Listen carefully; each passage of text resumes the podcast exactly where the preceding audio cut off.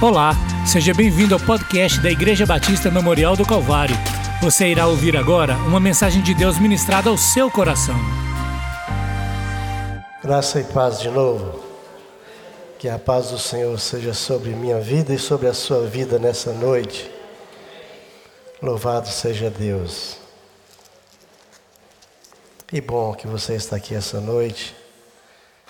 Que bom que você chegou lá do retiro e está aqui. Isso é compromisso com Deus. Nós vamos abrir nossas Bíblias, irmãos, no Evangelho segundo escreveu Lucas, capítulo 3, de 1 a 6. Evangelho segundo escreveu Lucas, capítulo 3, versículos de 1 a 6.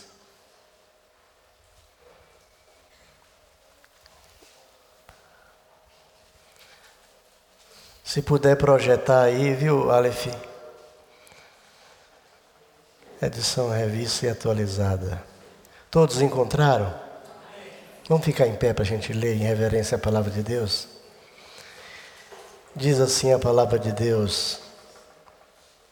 No 15 ano do reinado de Tibério César, sendo Pôncio Pilatos governador da Judéia, Herodes, tetrarca da Galileia, seu irmão Filipe, tetrarca da região da Itureia e Traconites, e Lisânias, tetrarca de Abilene, sendo sumos sacerdotes Anás e Caifás. Veio a palavra de Deus a João, filho de Zacarias, no deserto. Ele percorreu toda a circunvizinhança do Rio Jordão, pregando batismo de arrependimento para remissão dos pecados. Conforme está escrito no livro das palavras do profeta Isaías, voz do que clama no deserto, preparai o caminho do Senhor, endireitai as suas veredas. Todo vale será aterrado e nivelado, todos os montes e outeiros. Os caminhos tortuosos serão retificados e os escabrosos aplanados, e toda carne verá a salvação de Deus. Amém? Louvado seja o teu nome, Pai. Pedimos a tua bênção sobre nós, sobre o teu povo. Perante essa palavra que lemos, que teu Espírito agora gera vida na nossa vida, Senhor e abençoe nosso coração nessa noite. Nos dê entendimento profético da tua palavra, Deus, e nos abençoe em tudo, em nome e por amor de Jesus. Amém e amém. Podeis sentar, irmãos.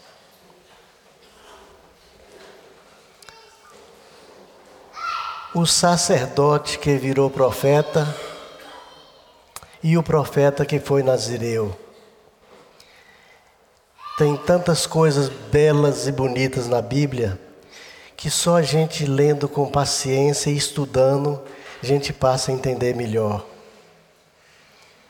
Tem 30 dias que eu estou trabalhando essa mensagem e encontro tantas coisas bonitas que eu não sabia e que o Espírito de Deus nos ensina, né? E uma coisa que Deus me ensinou nesse dia foi que João foi um sacerdote que virou profeta e um profeta que foi nazireu. Eu queria que vocês prestassem atenção em algumas de alguns personagens aqui desse desse terceiro capítulo. Primeiro personagem Tibério César. Tibério César era o imperador romano e dominava toda a Palestina, como quase todo o mundo daquela época. Roma era os senhores da terra. E Tibério César era o imperador romano e dominava a Palestina, dominava as terras de Israel. Pôncio Pilatos era o governador da Judéia. Não sei se vocês sabem, Israel ficou restrito aqui agora a Judéia e a Galileia, porque Samaria havia se misturado e os judeus não se davam com os samaritanos. Então ficou a terra de Israel separada norte e sul, Judéia e Galiléia e os samaritanos no meio. Então Herodes era o tetrarca, era o rei da Galiléia. Pôncio Pilatos era o governador da Judéia. Anás e Caifás eram os dois sumos sacerdotes. Tudo bem aí. Mas parece que tem alguma coisa errada aqui nesse, nesse, nesse texto. Né? Não está errado em Tibério César ser imperador. Ele foi o segundo César. Não está errado Pôncio Pilatos ser governador da Judéia. Era uma, era uma, uma causa eh, dos próprios dominantes que impunham seus governos, seus governos. Herodes era o rei da Galileia. E Anás e Caifás eram os dois sumos sacerdotes. Herodes não era de descendência de Judá, não era judeu. Herodes era da casa de Isaú. Sei se você lembra de Isaú, perdeu a bênção da primogenitura e repousou a bênção sobre Jacó. Então ele se tornou Indomeu, morava nos montes. Então o, o rei Herodes aqui que estava nesses dias não pertencia à tribo de Judá, era da descendência de Esaú. Enquanto Herodes estava no palácio, o verdadeiro rei dos judeus nascia numa estrebaria em Belém. Até aí tudo bem. Mas uma coisa errada. Anás e Caifás eram os dois sumos sacerdotes. Está o erro aqui. O erro está aqui. Como é que são sumos sacerdotes? A palavra sumo quer dizer único, quer dizer também supremo. E aqui tem dois sumos sacerdotes. O historiador judeu chamado Flávio Joséfo traz a explicação sobre isso. Quando o Império Romano dominava um país, eles colocavam os reis daquela região e também mantinha o, o reino sacerdotal e também o serviço no templo. Mas ele colocava politicamente, não era uma coisa de herança. Então, existem dois sumos sacerdotes, sendo que Caifás era o segundo, era genro de Anás. E o primeiro sumo sacerdote foi Anás e o último Caifás. Mas eles dois estavam trabalhando juntos. E aqui acontece uma coisa interessante. No Evangelho de Lucas, capítulo 1, versículo 5, nos informa que João era filho do sacerdote Zacarias. Olha que coisa interessante. A mãe de João era da casa de Arão. Então João era sacerdote por parte de pai e sumo sacerdote por parte de mãe. Então João era de, de fato e de direito o único sumo sacerdote. Quem está assistindo a novela Os Dez Mandamentos vê bem, bem nítido a explicação do sumo sacerdócio pertencer à casa de Arão. E Moisés por, por orientação de Deus, colocou aquelas varas para ver que que Deus, quem Deus ia escolher de fato para ser o sumo sacerdote. E a vara de Arão floresceu. Então Deus confirmou o sumo sacerdócio na casa de Arão e nenhuma outra casa. Então, Arão era da tribo de Levi e era sumo sacerdote. Mas acontece que João era de fato de direito o sumo sacerdote. Só que aconteceu uma coisa interessante. Os romanos tomaram o templo e tomaram também o sumo sacerdócio. E que agora o que que fez? Então Deus pegou o seu sumo sacerdote e levou para o deserto. E aí cumpre-se a palavra que João falava assim: Eu sou a voz daquele que clama no deserto. João passou a pregar no deserto, porque o templo já havia sido tomado. O templo agora tinha dois sumos sacerdotes. Mas o sumo sacerdote tinha uma vestimenta toda especial, né?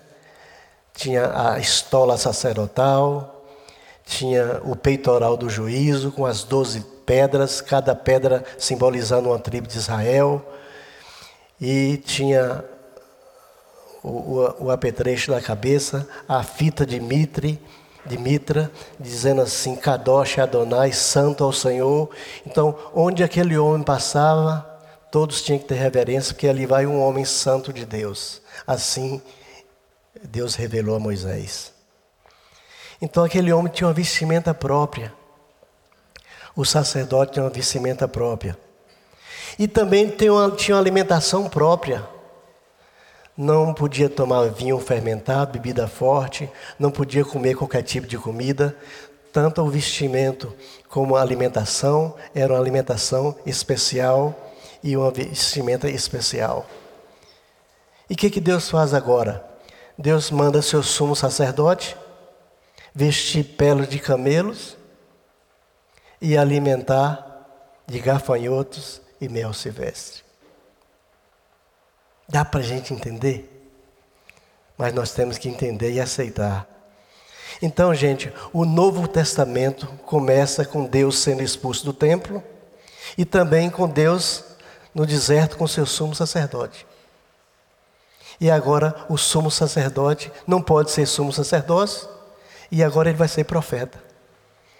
Então, essa é história do sumo sacerdote que virou profeta e o último profeta Assim começa o ministério profético de João Batista, e a mensagem que ele pregava era essa: Eu sou a voz daquele que clama no deserto. Preparai o caminho do Senhor, endireitai as suas veredas. Assim João dá início ao seu ministério com essa palavra. Então, gente, houve um homem enviado por Deus que o seu nome era simplesmente João. João. João é citado como, por Flávio Josefo como o imersor, o batizador. Daí vem a, a convenção dos batistas. Os batistas pregam o batismo por imersão. Ele era chamado de imersor. O nascimento de João foi anunciado pelo profeta Isaías, capítulo 40, versículos 3 a 4, que dizia que ele era a voz que clama no deserto. João chegou naqueles dias e quebrou um silêncio profético de 400 anos. 400 anos que Deus não falava à nação de Israel pelos profetas. É chamado período interbíblico. Né? Deus não falou. E agora aparece aquele homem clamando no deserto, dizendo que ele é a voz que clama daquele que foi para o deserto. E as multidões viam em, redor à procura de João, porque surgiu um profeta novo. Aparecendo nos nossos dias, não dá? Ó, oh, chegou um profeta novo ali na Patagônia, vamos lá. Chegou outro lá em tal igreja assim. Então foi a mesma dimensão com a chegada de João. Aí fluía gente de todos os lugares para ouvir João o Batista, a pregação de João Batista. Né? O nome de João foi dado de uma forma interessante, pelo próprio Deus através do anjo Gabriel. Ele se chamará João. No hebraico é Joanã, quer dizer que é dom de Deus. E aqui um bom nome para colocar num filho. Um, um, filho chamado João significa que ele é dom de Deus. Né? Mas João tinha uma outra característica. Ele era nazireu. Ele foi nazireu não por escolha, mas pela vontade de Deus. O voto do Nazireu é aquele voto que a pessoa fazia voluntário ou que Deus exigia que se fizesse, que a pessoa fosse santa todos os dias da sua vida, não tomasse nenhum tipo de vinho, nenhum tipo de bebida fermentada, nem vinagre, nem nada disso, e que não tocasse em mortos, e que fosse santo e separado todos os dias, não cortasse os cabelos. E nós temos na Bíblia três histórias de três homens nazireus por parte de Deus. Foi Sansão, né? foi Samuel e agora João o Batista. Né? Paulo fez um voto do Nazireu e logo alguns meses depois ele cortou o cabelo e pregou, cumpriu o seu voto, né? Então ele foi consagrado a ser nazireu e foi cheio do Espírito Santo desde o ventre da sua mãe. E eu fico pensando assim, que figura extraordinária. Que figura assim interessante foi a vida de João, consagrado, cheio do Espírito Santo desde o ventre da sua mãe, quando Isabel foi visitada por Maria, a criança saltou no ventre dela e foi cheio do Espírito Santo. Também seu nascimento foi de uma causa assim sobrenatural. Os pais eram idosos e Isabel era estéril. Todas as vezes que tem uma mulher na Bíblia estéril e que Deus abre a madre, sai coisas extraordinárias, sai filhos extraordinários. Né? Assim foi com Samuel, assim foi com Isaac, cadê Isaac? E assim foi com João o Batista. E existe um paralelo muito grande entre João o Batista e Elias o Tisbita. Né? Os espíritas dizem que, que a reencarnação, há, e cita o exemplo que João foi a reencarnação de Elias. Isso é uma coisa tão espatafúdia, porque eles não conhecem a Escritura Sagrada e não sabem que Elias não morreu. Elias foi arrebatado. Então, como poderia vir no Espírito? Mas acontece que a, mesma autoridade, o mesmo poder do Espírito sobre Elias, sobre aquela, aquela mesma autoridade veio sobre João o Batista. O Elias combatia a casa de Acabe e de Jezabel, sua mulher. João Batista falava para Herodes, porque ele havia tomado a esposa do seu irmão Filipe, chamado Herodias.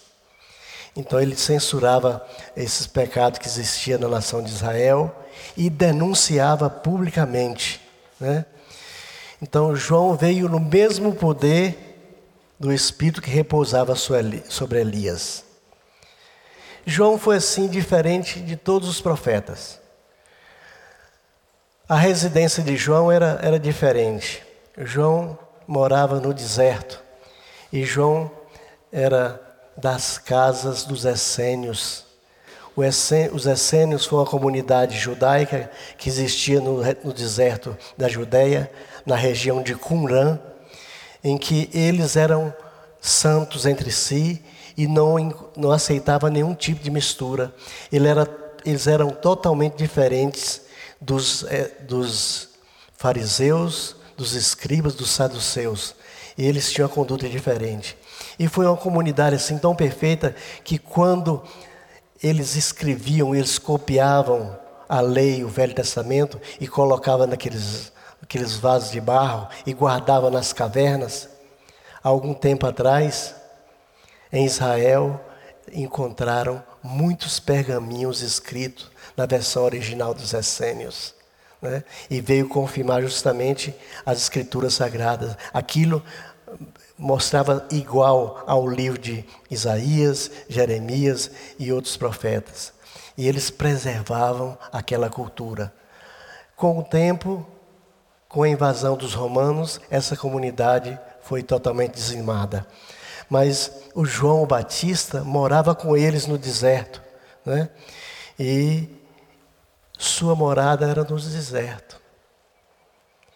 O ministério de João foi interessante. Ele primeiro veio anunciar a chegada do reino de Deus. Ele foi o precursor do Messias. E a mensagem dele era essa: arrependei-vos, porque está próximo o reino de Deus. Arrependei-vos, porque é chegado a vós o reino de Deus. Gente, e a mensagem é a mesma até hoje. Arrependei-vos, que é chegado a vós o reino de Deus. Jesus chegou. Jesus chegou e com ele o reino, né? Confessai os seus pecados e sejam batizados. Todas as pessoas iam a João, confessavam os pecados e recebiam o batismo. Em João começou o batismo nas águas. Ele foi o batizador de Jesus e foi o maior privilégio para João. O maior privilégio que ele experimentou foi batizar o Messias esperado. E ele dizia: Eu vos batizo com água, mas o que vem após mim vos batizará com o Espírito Santo e com fogo, do qual eu não sou digno de desatar as correias de suas sandálias. Então a gente mostra e a gente passa a ver a humildade que repousava sobre João. Ao mesmo tempo que ele tinha tamanha autoridade para chamar assim raça de víboras, ele tinha a mansidão de falar assim: Eu vi o Cordeiro de Deus que tira o pecado do mundo, de quem eu não sou digno de desatar as, as suas sandálias, as correias das suas sandálias. E a pregação dele era interessante. Ele pregou sobre o reino, a ética do reino. E ele falava assim: o homem não pode receber coisa alguma se do céu não for dado. E isso vale para nós. Nós não recebemos coisa alguma se não for de Deus. Quem está recebendo coisas que não é de Deus está usurpando. Né? Porque o homem não pode receber coisa alguma se do céu não for dado. Mas ele dizia uma coisa interessante. Ele falava assim: o machado já está posto à raiz das árvores. Toda árvore, pois, que não produzir bom fruto, será cortada e lançada com fogo. João Batista escreveu isso no início do seu ministério, e Jesus, já no final do seu ministério, escreveu no livro de João, no capítulo 15: Eu sou a videira verdadeira meu pai é o agricultor. Toda planta, todo, toda rama, todo galho que não estiver em mim será cortado. E o que mais? E lançado no fogo. João profetizou o que Jesus ia dizer. Mas ele não, ele não parava por aí, ele não parou por aí. Ele trabalhava também a generosidade. Quem tiver duas túnicas, reparta com quem não tem. Quem tiver duas cobertas em casa, irmão, traz uma para a gente mandar para os campos, viu? Quem tiver duas túnicas, reparta com quem não tem. Isso fala de generosidade e boas obras. Porque João, além do batizador, além de um, de um, de um profeta, o último profeta, João também era ensinador e fazia discípulos. Jesus recebeu da parte de João dois discípulos. E deve ter muitos outros discípulos que João, João produziu, né? Quem tiver comida, faça o mesmo. E aqui ele orientava a partilhar com os necessitados. E nós também lembramos o quilo do alimento não perecível. Né? Aos publicanos, João falava uma coisa: não cobre imposto a mais. Não cobre imposto a mais. E aqui ele está fazendo um apelo à honestidade. Aos soldados, tanto romanos como aos soldados do, do Sinédrio, ele mandava dizer assim: ó, não maltrate as pessoas, nem façam denúncia falsa. Contentem com o vosso soldo, contentem com o vosso salário. Aqui ele está apelando para que os soldados tivessem uma vida honesta.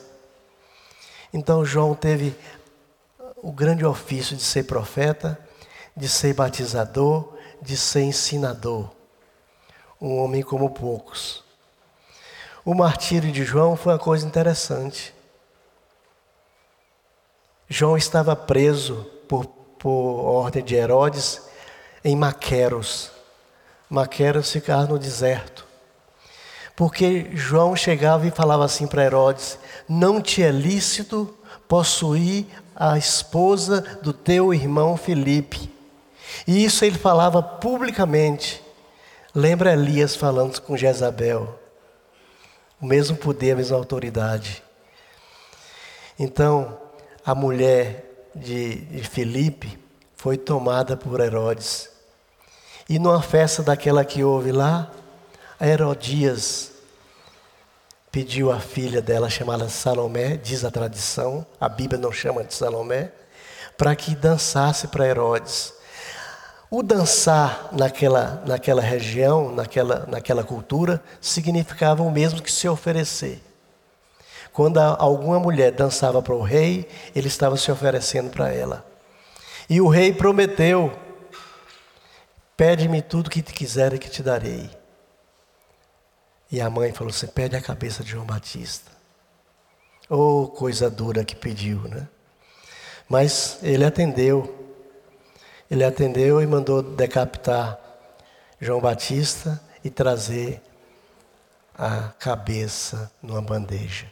Daí vem a tradição, ninguém sabe se é verdade, tem por verdade, que ela falava assim: agora viva João, viva. Não sei se tem fundo de verdade, mas eu prefiro ficar com o que a Bíblia diz. E Jesus lamentou a morte de João.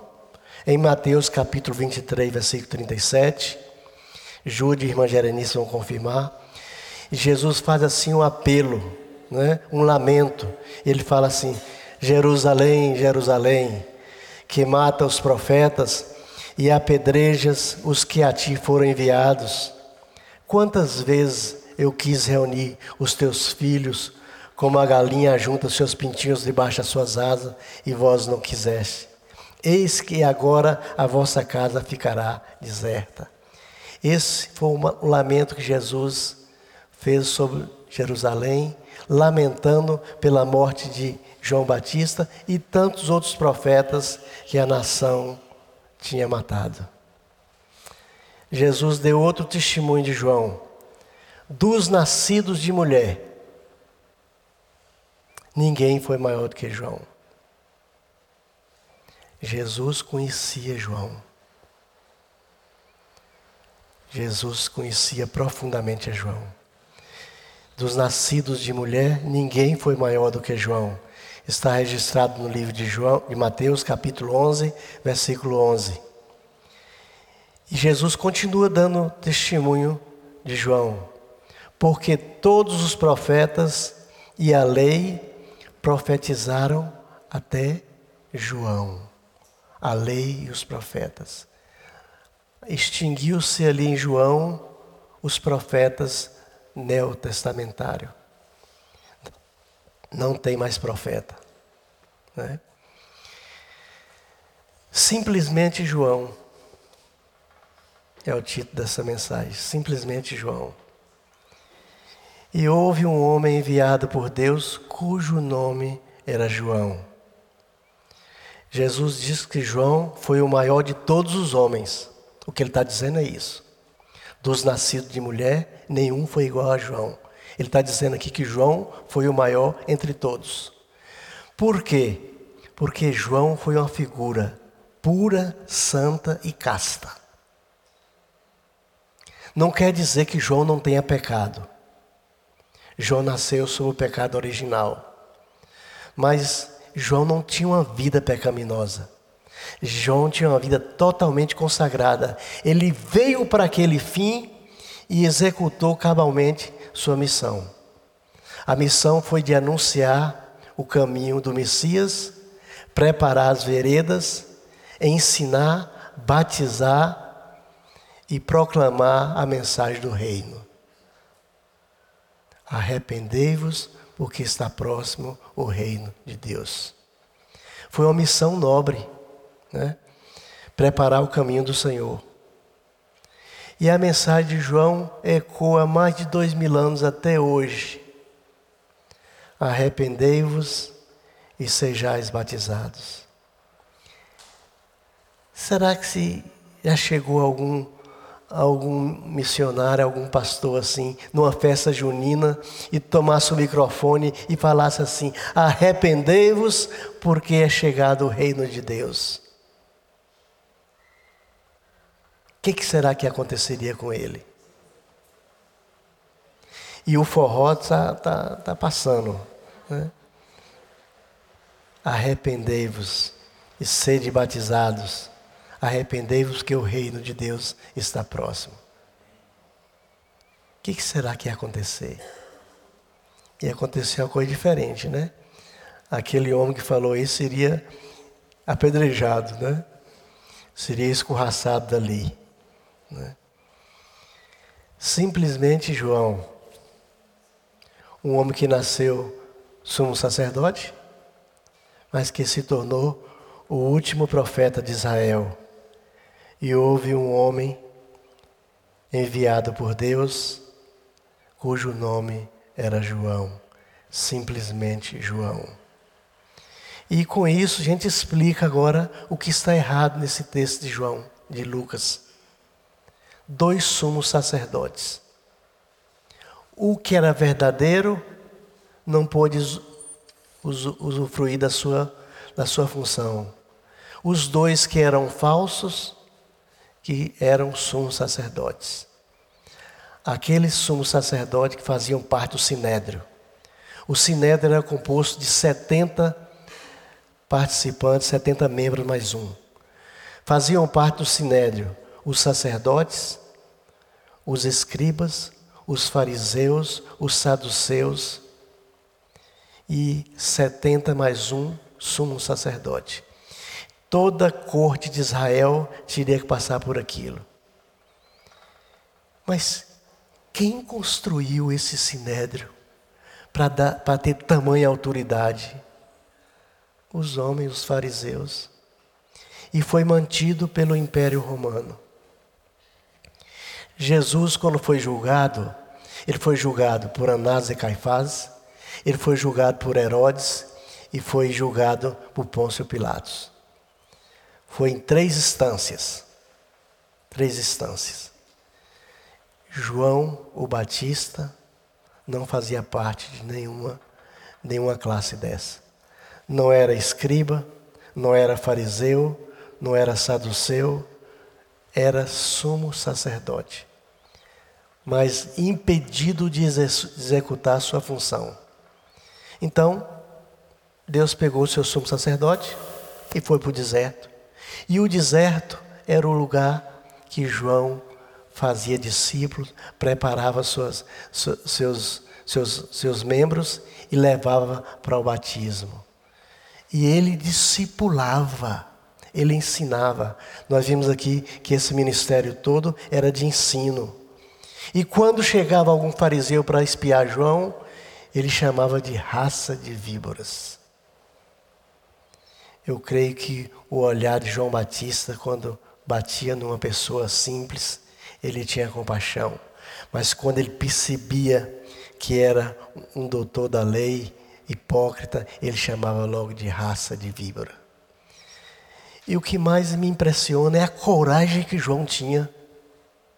João passava pelas ruas de Jerusalém e chegava perante o palácio de Herodes e falava assim: não te é lícito possuir a mulher de teu irmão. Tamanha ousadia. Né? Hoje, a gente era processado por dano moral. Né? Mas João tinha tamanha autoridade de referir-se ao rei de Israel daquela forma. Hoje a gente tem que saber até como prega no púlpito. Porque muitos estão gravando. Até Rodrigo. E essa mensagem vai ser posta depois, né, Rodrigo? Então, eu tenho que saber o que, que eu falo para vocês. Né?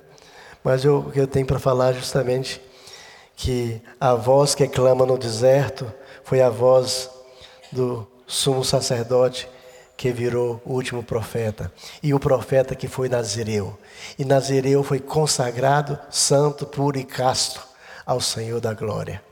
Louvado seja Deus, porque a Bíblia tem histórias maravilhosas dessas pessoas que nos encantam. Né? E, e o que me encanta também, porque no livro de Hebreus consta que esse, esse tipo de pessoa, esse tipo de profeta, está arrolado na galeria dos heróis da fé.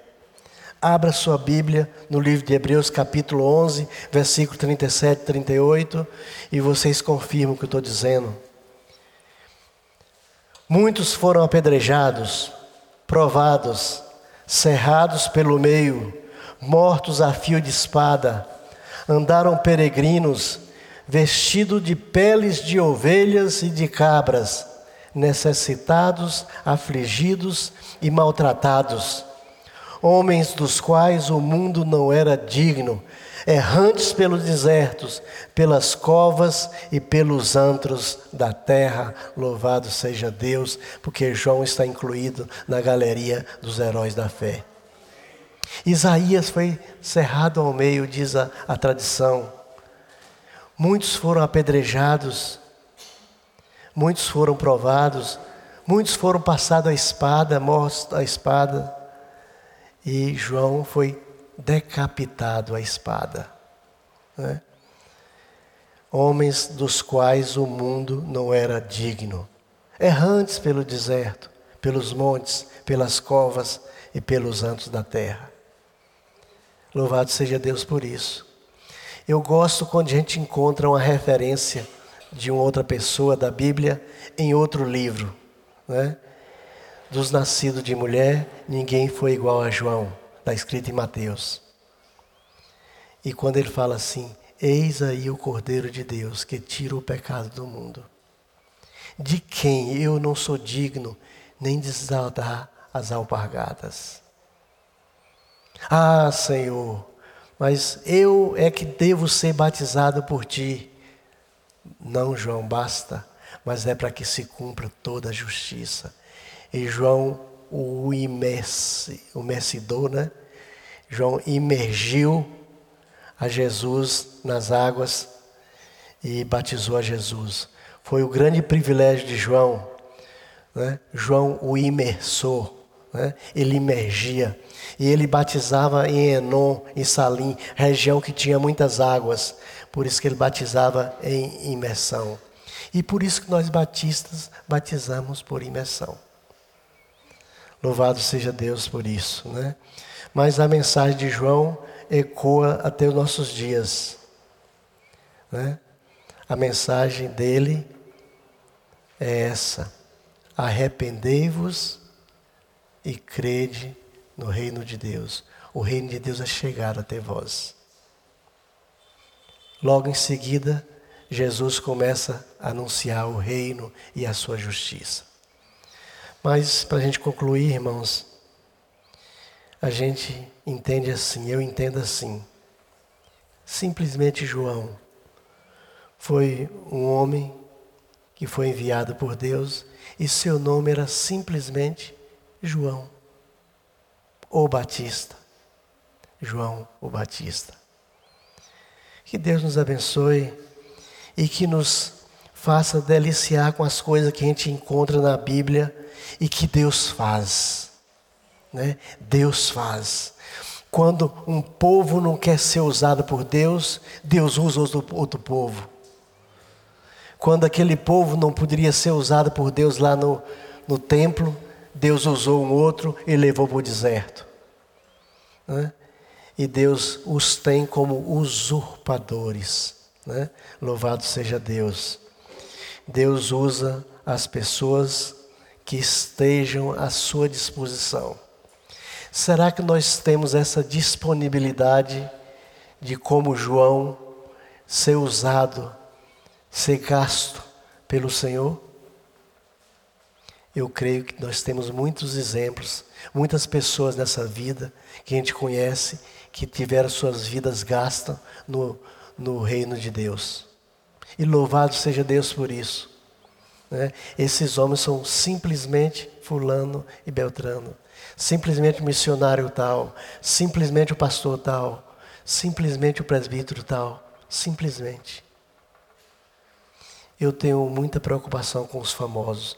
Hoje Jude me mostrou uma, um texto uma fotografia do pastor. Não, vou expulso não. Russell Shedd. Foi uma das figuras mais extraordinárias que eu conheci. A história desse homem é belíssima. Os pais dele saíram dos Estados Unidos e vieram um país da América Latina aí, mas foi o Peru, pregar o evangelho. E ele veio pequenininho e seus pais morreram lá e ele foi crescendo no Brasil. E um dos poucos homens mais estudiosos que eu já vi.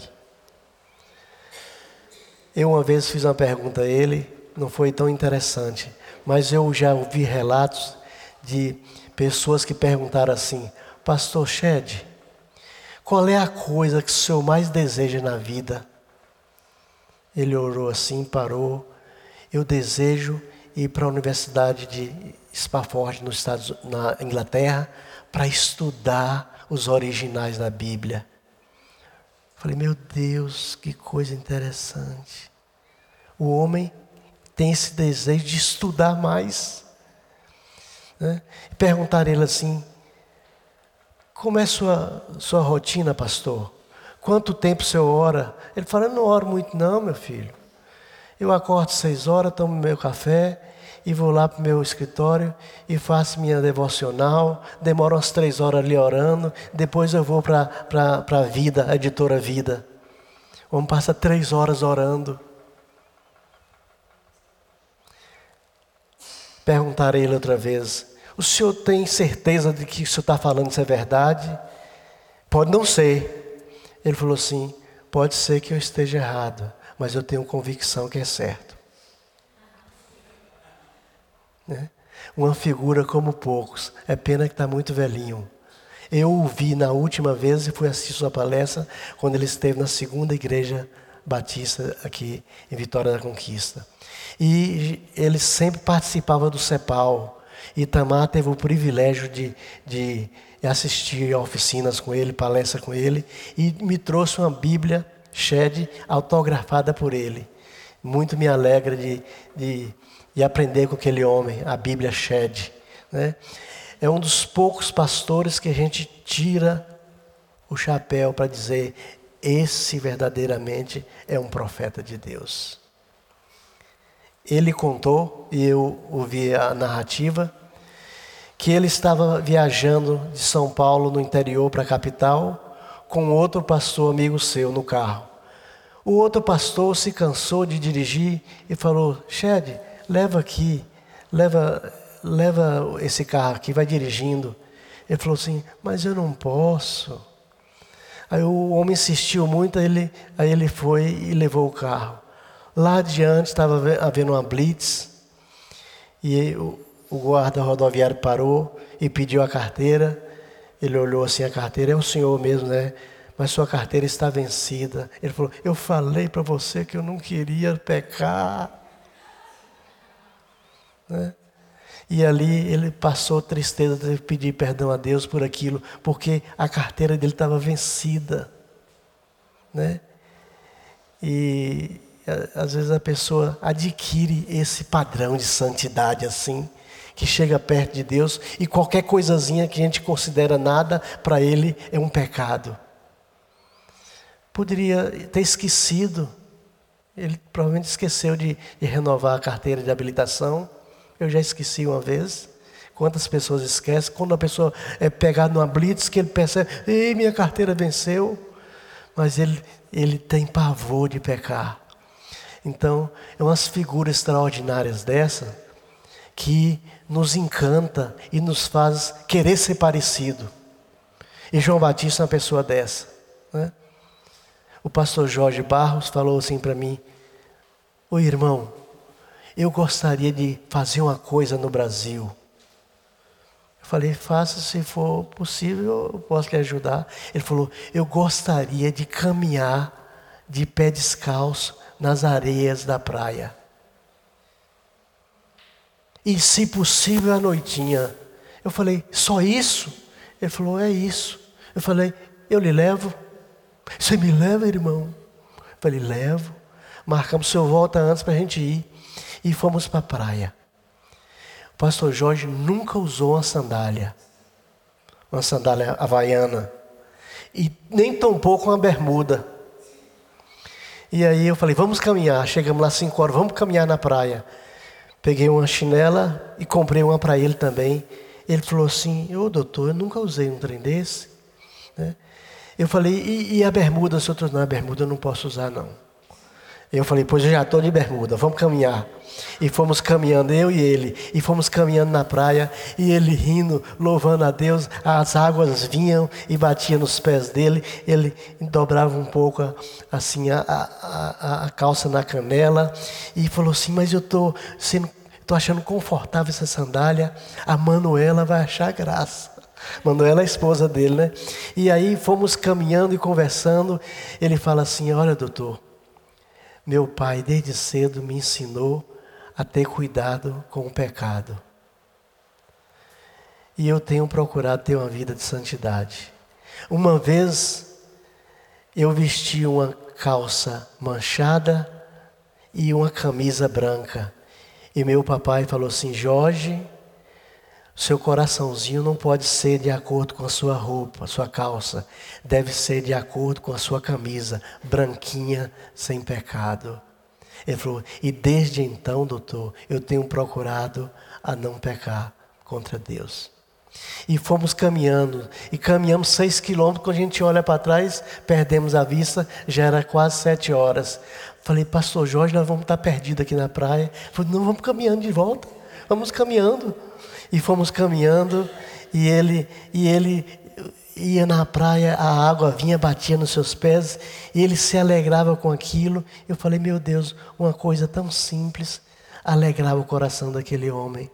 E aí, quando nós chegamos no hotel e fomos voltar, viajar de volta, ele falou: O senhor satisfez o maior desejo da minha vida, que era vir no Brasil e caminhar na praia com as ondas batendo, molhando as minhas pernas. Então, são essas figuras que a gente se exempla. A vida de João Batista nos, nos traz exemplos preciosos. A vida do pastor Shed traz-nos exemplos preciosos. A vida do pastor Jorge e tantos outros. Né? E a gente pode fazer assim: eu quero ser parecido com Fulano. Né? Eu quero ser parecido com João, que era parecido com Jesus. Né? Os dois foram puros, santos e castos. Só que Jesus não teve pecado. João nasceu sob o pecado original. Louvado seja Deus por isso. Né?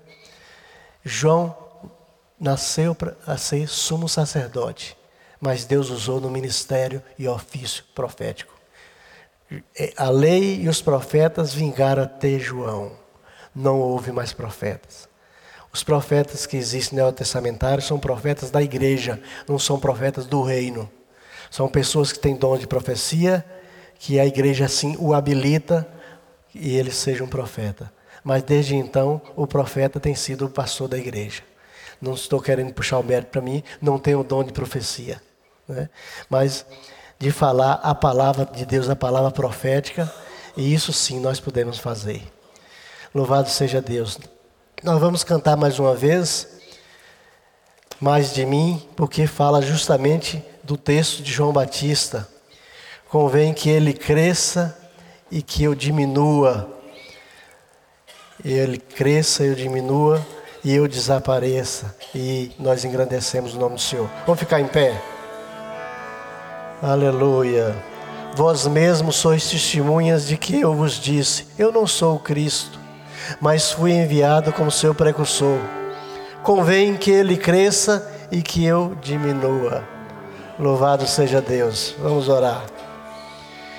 Deus, nós louvamos o teu nome por essa noite. Te bendizemos pela tua palavra, Senhor, que é rica e preciosa para nós e nos fala ao coração. Pelo teu Espírito Santo que nos testifica que ela gera vida no nosso coração. Agora, Senhor, nos ensina, nos ajuda a ser parecidos um pouco com João Batista. o emissor, o batizador. Ó Deus, nos ajuda, Senhor, na nossa caminhada da fé. Nos ajuda a não pecar contra Ti. Nos ajuda a orar por alto, para Jesus, o autor e consumador da nossa fé, e que nós continuemos pregando a mensagem: arrependei-vos, porque é chegado a vós o reino de Deus. E o reino de Deus foi implantado por Jesus Cristo em Nazaré, nessa terra dos viventes. E nós estamos aguardando a sua volta, Deus. E enquanto ele não vem, nós vamos pregando a palavra e dizendo: Jesus Cristo é o Senhor. Jesus Cristo é o Senhor da igreja, Jesus Cristo é o Senhor das nossas vidas e nós nos rendemos a Ele. E no nome dele nós oramos agradecidos, Pai, e dizemos muito obrigado por essa noite, em nome e por amor de Jesus. E todo o povo diga Amém. Você acabou de escutar ao podcast da Igreja Batista Memorial do Calvário. Se gostou, curta e compartilhe.